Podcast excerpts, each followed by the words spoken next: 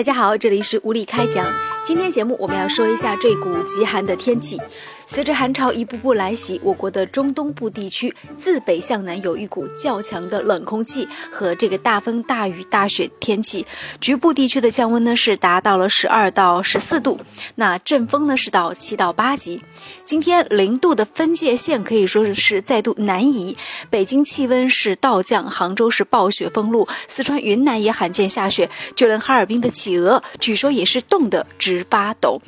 那我们从中央气象台在二十二号公布的一个零度线可以看得非常明显，中国目前最冷的地方呢，应该是在这个东北那一块儿，在这个哈尔滨、漠河还有内蒙古的一带，因为看到这个零度线当中呢，这一块地方它的这个温度已经是紫色区域了，也就是在零下二十八度以下。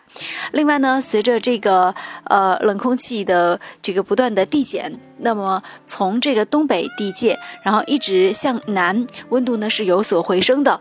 到达这个海南岛跟台湾地区之后呢，会显得稍微好一些，但是温度呢也比往年要低很多。比如说我们看到这个，呃，海南岛这个温度呢，看到这个图画上显示是零到十二度的温度，可以说呢。中国的这个零度线是较多的南移，已经靠近了南海的岸线，而广州零度以上的气温呢，也是岌岌可危。那很多朋友呢，也是说，呃，即便是身在广州，最近这两天呢，也不得不穿上毛衣了。我们来看一下，穿毛衣还是小事儿哈。来看看最冷的地方。那今天公布的一个这个全国各地的气温排行榜当中，内蒙古呢是上榜最多的地方。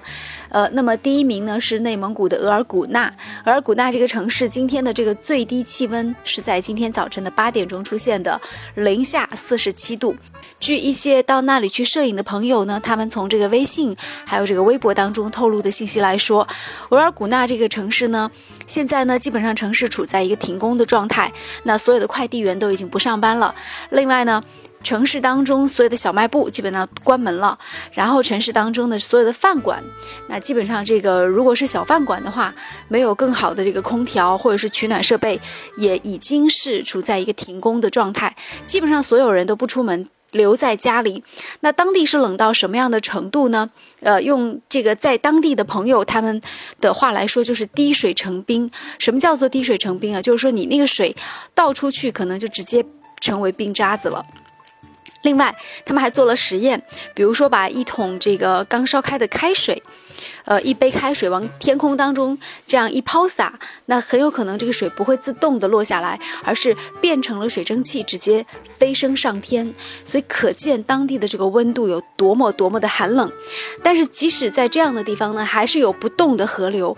呃，因为当地的这个有一些地方的这个河流的水呢，还是非常的湍急的，所以有不动河，还有人在那里，呃，就是坚持冬泳。所以这个是非常值得敬佩的一件事情啊！但是我在想，如果户外的这个温度是零下四十七度的话，那么水里的温度应该会稍微好一些。就人体的感觉来说的话，但他们一般来说冬泳的时间很短，大概也就是一分钟左右的样子就得起来。那么在这样的极寒的温度当中呢，那当地人呢，所有的青菜会比牛羊肉贵的这样一种概念，尤其在这样的冬天这样的季节。那排在第二位的呢是内蒙古的根河，那么在今天早上七点钟呢是零下四十五度，但是据这个根河当地的一些这个摄影爱好者来说，他说其实不止零下四十五度，因为他们从这个气温表当中是测出来已经有超过零下五十度这样的极寒的天气了。这是说到最冷的地方，更多出现在内蒙古。那么排在前六位的城市当中呢，上榜的还有一个是新疆，新疆这个地方是在巴音布鲁克。那么温度也是在零下四十四度，可能很多人觉得说零下四十多度这样的温度简直就是无法接受的。那当地的朋友呢也说了他们自己的一些感受，比如说摄影的一些器材到了这样的低温和极寒的空气当中根本就打不开，而且呃冻手冻脚的现象也是非常严重的。那很多人直接这个手一旦是跟空气来接触，就直接被。就冻伤，所以这个当地的这个防寒保暖的工作非常的重要。其实说到零下四十七度，在世界范围可能你会觉得是一个概念。那我想说的是，它并不是全世界最冷的地方，因为就全世界来看，还有更冷的地方。比如说，举个例子，俄罗斯的奥伊米亚康。这样一个地方，它的这个地区的温度是零下七十一度，而历史最低气温就是在这个零下七十一度，汽车必须全天候打火才能够打着，不然的话你就打不开。然后自来水管全线加热才不会冻裂，也就是说你的自来水管是全线加热的。有人说看到这样一条消息，说这个企鹅被冻得不行了，觉得很奇怪。但是我要告诉大家的是，其实企鹅一共是有十八个基本的物种，所以并不是所有的企鹅都生活在南极这么寒冷的地方。只有帝企鹅才是真的抗冻的，而其他的企鹅呢，其实也会有怕冷的时候。帝企鹅是必须要生活在一个极寒的天气当中的。那今天。下面我们来说一下这个御寒的问题。那么，呃，普通的御寒我们就不多说了。那么，在极度寒冷的天气当中，如果说是在零下四十多度或者是零下五十度的天气当中呢，那就必须有一些要注意的地方了。首先是建议穿这个保暖内衣、羊绒衫、羽绒衣和棉裤，防水防滑的棉鞋。记住要戴耳套，要两层的这种耳套，三层的袜子。那么鞋子最好是穿比原来大两到三码的。帽子呢是。应该选择能够保护耳朵的围巾也不可少。那么在这样的一些城市当中，一般它的室内供暖还做得比较好，所以本地人在家里脱到只剩下这个毛衣也没有问题。